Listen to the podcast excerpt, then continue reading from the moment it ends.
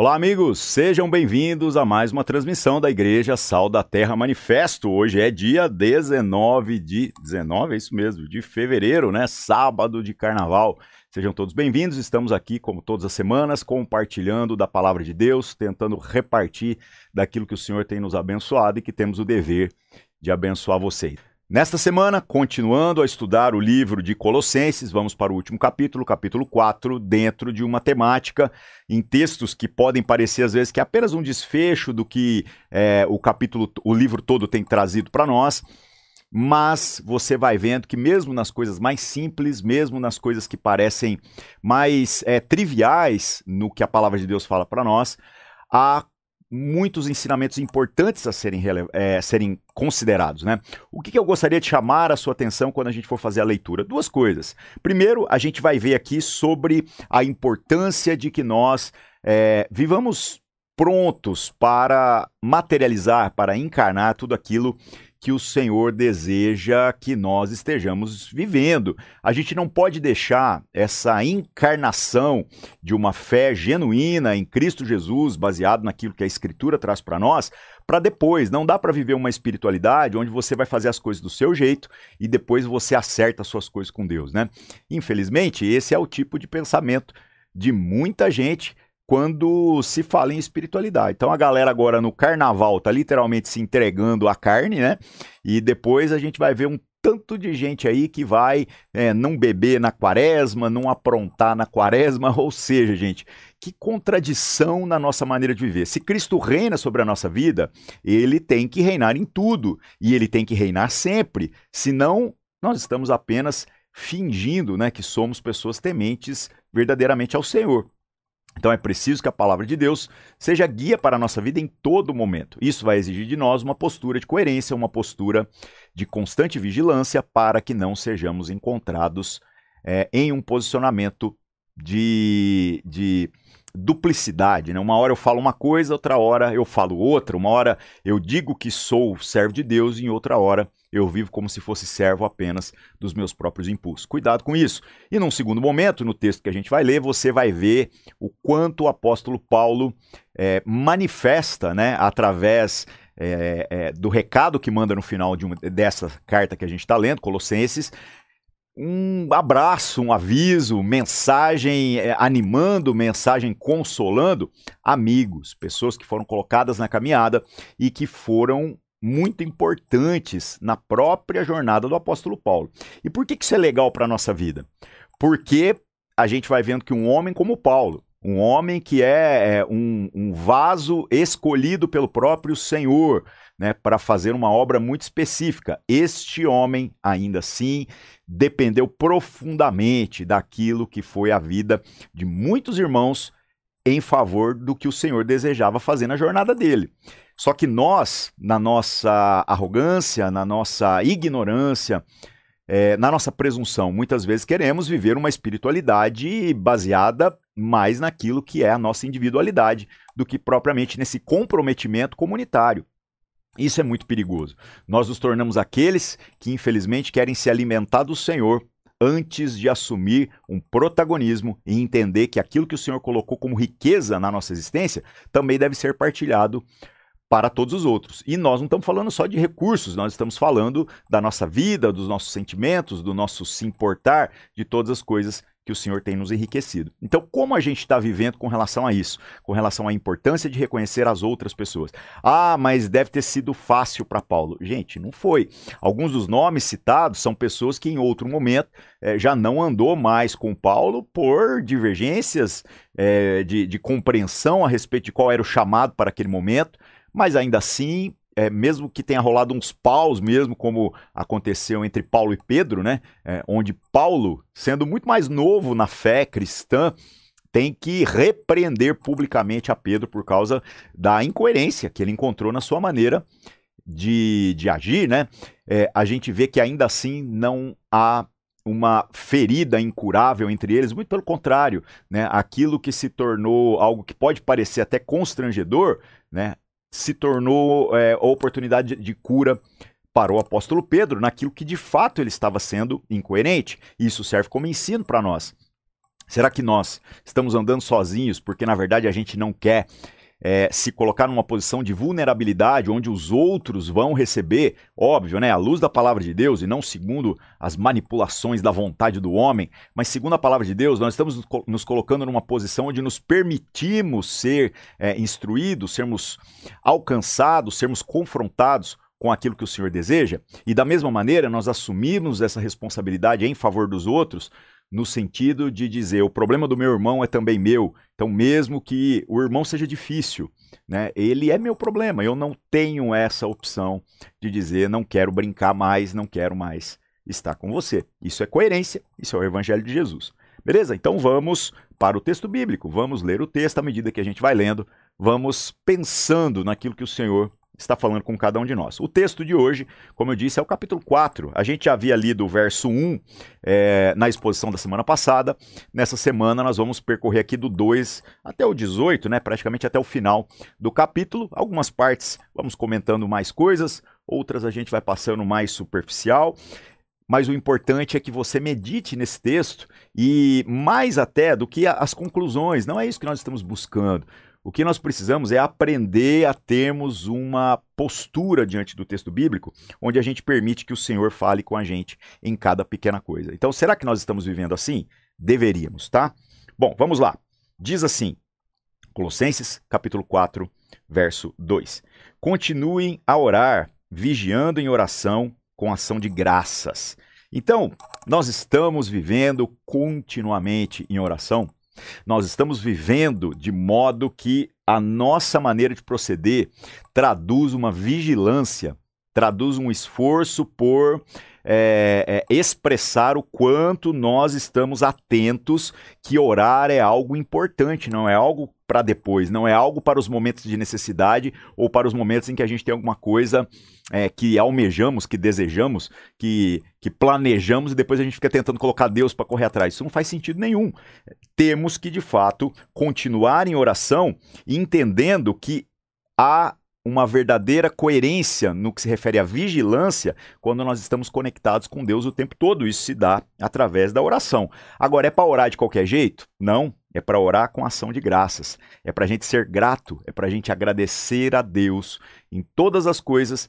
E pode acontecer de que é, no nosso raciocínio, às vezes a gente venha a dizer que ah, não tenho motivos para agradecer na circunstância que eu estou enfrentando. Ora, gente, é, isso é muito ruim de se pensar.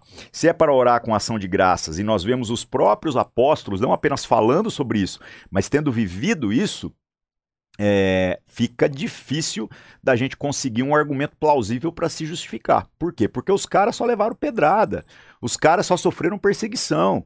Né? É um é, morto a pedrada, outro crucificado de cabeça para baixo, decapitado, cerrado ao meio, queimado. É, os caras não tiveram uma vida fácil. A nossa vida é muito mais tranquila do que a vida desses caras.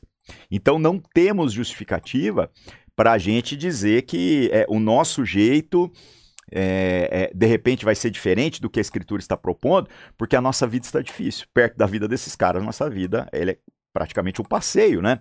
E olhe para o próprio Senhor Jesus. O próprio Senhor Jesus, que carregou sobre si todas as nossas dores, também não estava lá reclamando. Né? Muito pelo contrário, ele assumiu a responsabilidade pelo todo diante do Pai. Ele disse: são os meus irmãos, são o meu problema. Então nós estamos vigiando em oração constantemente em ação de graças. Essa reflexão vale para você, vale para mim. É óbvio que todos nós podemos melhorar muito nessas coisas, tá? Aqui não é pensamento de coach, não. Aqui é a palavra de Deus. Mas, de fato, se a gente assumir uma postura de começarmos a viver em ação de graça, pode ter certeza que muita coisa na nossa vida começa a ficar mais clara, tá? Você vai ver como o Espírito Santo vai trazer mais clareza naquilo que é a observação que você deveria fazer em fatos triviais da vida que às vezes você está sofrendo desnecessariamente. Verso 3: Ao mesmo tempo, orem também por nós, para que Deus nos abra uma porta à palavra, a fim de falarmos do mistério de Cristo, pelo qual também estou algemado. Olha que legal, o apóstolo Paulo está dizendo: você deve continuamente viver em oração, vigiar em oração. Isso é coerente. Mas ao mesmo tempo, ao mesmo tempo, não é logo em seguida, não é depois, ao mesmo tempo orem por nós. Ou seja, orem pelos irmãos, orem por aqueles que também são vocacionados em repartir a palavra, ore por aquele que te ensina a palavra de Deus. Isso é importante porque porque, da mesma maneira que nós somos abençoados, será que nós entendemos a importância de que outros sejam abençoados com o que a gente está dizendo que já nos abençoou? E nesse caso aqui, nós estamos falando da palavra de Deus. Então, é muito importante que a gente esteja orando uns pelos outros, para que o Senhor use o outro. É muito engraçado como a gente ora assim: Senhor, me usa. Senhor, eu quero ser. Mas a gente ora muito pouco: Senhor, usa o fulano. É, que ele seja, que ele pregue, que ele testemunhe. Engraçado, né? Parece que é, essas coisas de querer o crescimento espiritual, que vai dar até uma certa natural visibilidade, a gente só vai buscar para si mesmo. Então nós vamos vendo que o nosso coração parece que está muito distante daquilo que deveria estar. E o apóstolo Paulo continua. Verso 4: Orem para que eu, me, é, para que eu torne esse mistério conhecido, como me cumpre fazer. Né? Então, o apóstolo Paulo, tudo isso que recebeu, tudo isso que o Senhor utilizou ele para trazer para nós, essa mensagem que possibilitou que a salvação fosse estendida até aqueles povos que eram considerados pagãos, dos quais nós fazemos parte. É, isso foi uma responsabilidade que ele recebeu e ele não fugiu dessa responsabilidade, mesmo estando preso em mais de uma ocasião.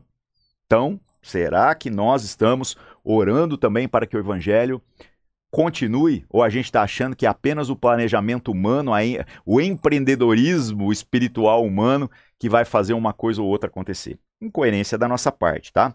Verso 5: Sejam sábios no modo de agir com os que são de fora e aproveitem bem o tempo, que a palavra dita por vocês seja sempre agradável, temperada com sal, para que saibam como deve responder a cada um. Aí eu te pergunto, quando nós testemunhamos da nossa fé, perante pessoas que não conhecem o evangelho da maneira que nós estamos dizendo aí que conhecemos, né? Se é que isso de fato é uma verdade. Nós somos aqueles é, que são sábios na sua maneira de agir, ou nós somos aqueles que são pegos no pulo, dizem uma coisa e vivem outra. E aí o mundo está nos testando o tempo todo, dizendo: ah, esse cara fala isso, mas ele não vive isso. Então viva com simplicidade aquilo que o evangelho está dizendo para você. Ah, mas é que eu sou uma pessoa essa pessoa tem que morrer na cruz junto com Jesus. Essa pessoa tem que ressuscitar junto com Jesus nas águas do batismo. Viva isso. Se você não viver isso, meu amigo, você está enganando quem? A Deus é que você não está enganando. Aos outros, muito menos. As máscaras caem. Você está tentando enganar a si mesmo? Isso não faz sentido nenhum, né? É, e o mais legal aqui do verso 6, que a palavra dita por vocês seja sempre agradável. Eu já vi muito crente que, em nome de Jesus, se torna uma pedra no sapato dos outros, se torna o chato, se torna aquele que, que é desagradável estar perto. Pelo amor de Deus, gente. Nós conseguimos ser aqueles que têm é, a palavra agradável, temperada com sal que realça o sabor daquilo que está sendo transmitido, né? É, para, que é, para que saibam como devem responder a cada um, ou seja, para que vocês saibam como falar a cada um. Não adianta você comprar um manual de evangelismo, você aprender uma técnica que o fulano usa e você achar que replicar esse tipo de coisa é garantia de sucesso na sua caminhada. Não, o Senhor quer usar você através daquilo que ele te fez para ser, da simplicidade das palavras que você é capaz de expressar para as pessoas que fazem parte do seu convívio. Mas quando você vai fazer isso, você veste de crente ou você de fato é crente, no sentido de que com as suas próprias palavras você consegue testemunhar a fé em Cristo Jesus. Isso é importante, isso é extremamente importante. Então reavalie qual tem sido a sua conduta, reavalie a sua maneira de proceder. E aí o apóstolo Paulo aqui parte para saudações, como eu havia falado, essa segunda parte do texto, onde ele cita o exemplo dos irmãos que foram bênção na vida dele, alguns que ainda estão sendo bênção, e eu acho que isso chama muito a nossa atenção sobre essa responsabilidade de que a gente entenda que não fomos feitos para andar sozinhos, tá? Porque o dia mal chega. E quando os dias mais difíceis chegam, com quem nós podemos contar? Ah, eu só posso contar com Deus. Cuidado com esse tipo de pensamento. Esse tipo de pensamento é muito prejudicial a uma caminhada saudável no Evangelho de Jesus, tá? Então diz aqui, verso 7. Quanto à minha situação, Tíquico, irmão amado, fiel ministro e conservo no Senhor, lhes dará todas as informações. Eu o estou enviando com o expresso propósito de lhes dar conhecimento da nossa situação e de alentar o coração de vocês. Olha que legal, cara. É, tem um irmão aqui que ele vai servir para quê, né? Para levar uma mensagem e como agora eu tenho coisas boas para falar sobre esse irmão e ele vai levar uma mensagem que vai ser bênção para os demais, falando sobre o que eu estou vivendo. Então, andar sozinho é de certo modo também sofrer sozinho. O apóstolo Paulo está enviando um irmão do qual ele está dando um testemunho muito bom, porque esse irmão estava próximo a ele, para poder consolar o coração de outros e também colocar outros em oração pela sua situação, exatamente porque ele não foi chamado para sofrer sozinho. E às vezes nós estamos vivendo desse jeito. Isso é incoerente da nossa parte, né? Verso 9: Com ele estou enviando Onésimo, o fiel e amado irmão que é da igreja de vocês. Eles contarão a vocês tudo o que está acontecendo aqui. O Onésimo é o, carta, o cara lá da carta é, de Filemão, de Paula Filemão, o sujeito que era um escravo fujão e que pelo jeito foi preso e na prisão junto com Paulo acabou se convertendo e Paulo depois manda uma carta junto com ele para que ele voltasse ao seu Senhor, certo?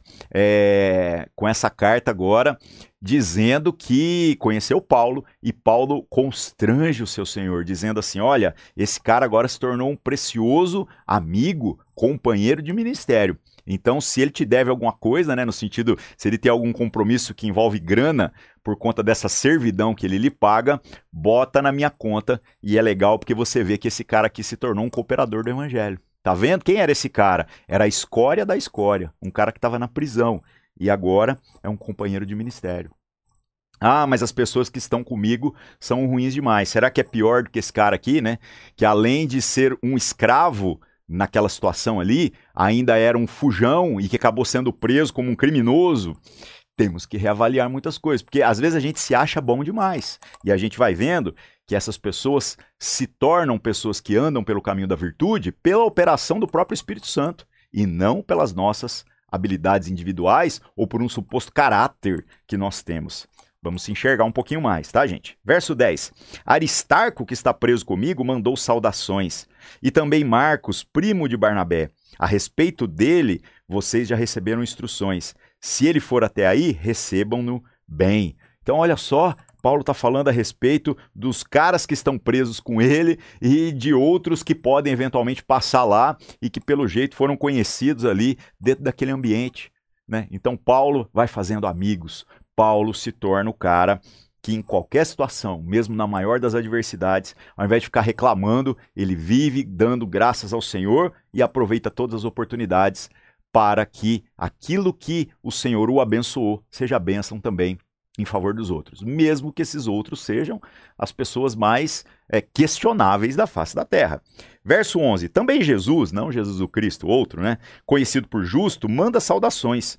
Estes são os únicos da circuncisão, ou seja, da religião judaica da época, né, é, que cooperam pessoalmente comigo pelo reino de Deus. Eles têm sido o meu consolo. Olha que coisa maravilhosa. O apóstolo Paulo está dizendo assim: essa turma toda que eu estou listando o nome aqui, esses caras consolam o meu coração.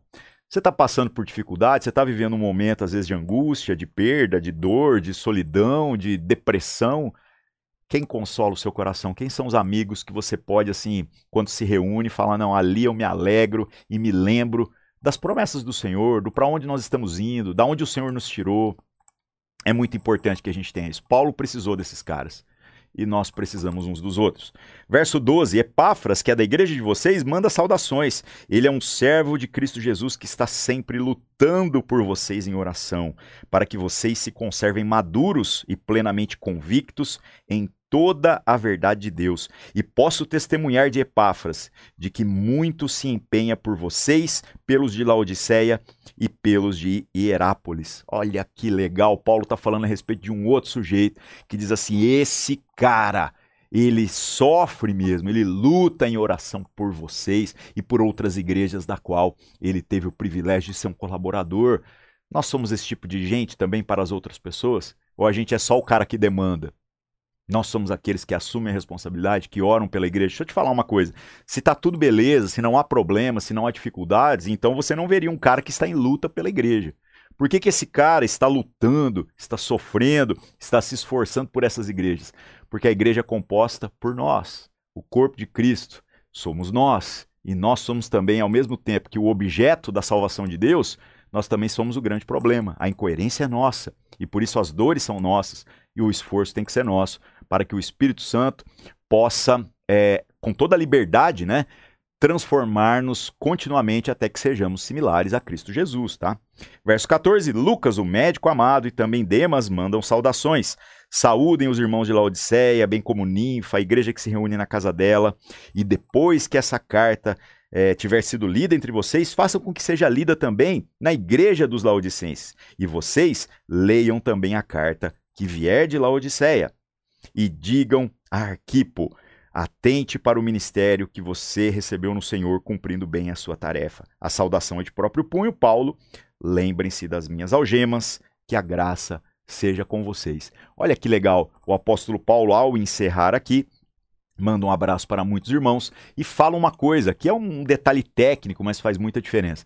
Tem gente que às vezes tenta desmerecer o texto bíblico dizendo assim: ah, mas isso aqui é Paulo falando, né? É, é, e na verdade ele falou para esse povo que ele falou para uma igreja não vale para outra. A gente vai vendo que havia um hábito, um bom hábito entre as igrejas, que nós chamamos de primitivas, né? É, que era exatamente do compartilhar destas cartas pastorais e das cópias dos evangelhos que surgiram posteriormente para que pudesse haver edificação mútua. É por isso que nós temos o dever de procurarmos em tudo que esse texto traz para nós o que serve para a nossa edificação mútua, tá? Não despreze a palavra de Deus, toda ela é alimento, toda ela é poderosa para a transformação da minha vida e da sua vida, para que a igreja de Jesus Cristo seja vista com coerência perante a face da terra. Beleza, meus irmãos? É isso que o Senhor possa é, falar ao nosso coração nesse momento. Vamos orar e agradecer pela palavra. Senhor nosso Deus, em nome de Cristo Jesus, mais uma vez nós oramos, clamamos para que essa palavra se torne realidade na nossa vida, para que venhamos a entender a importância dos amigos, dos companheiros de caminhada, para que o Senhor nos cure com relação a toda a aversão que a gente possa ter é, acerca dessa caminhada junto, da dependência mútua, que não é opcional, mas é o caminho do Senhor para nós que o Senhor nos cure nas feridas, que o Senhor trabalhe no nosso coração o que for preciso, para que sejamos mais responsáveis na caminhada que nos foi proposta. Nos dê uma semana extraordinária, cheia das suas bênçãos. Assim oramos e agradecemos em nome de Jesus. É isso aí, meus amigos. Que o Senhor abençoe todos vocês. Nos vemos aqui na semana que vem, se o Senhor assim permitir. Beleza? Um abraço e até mais.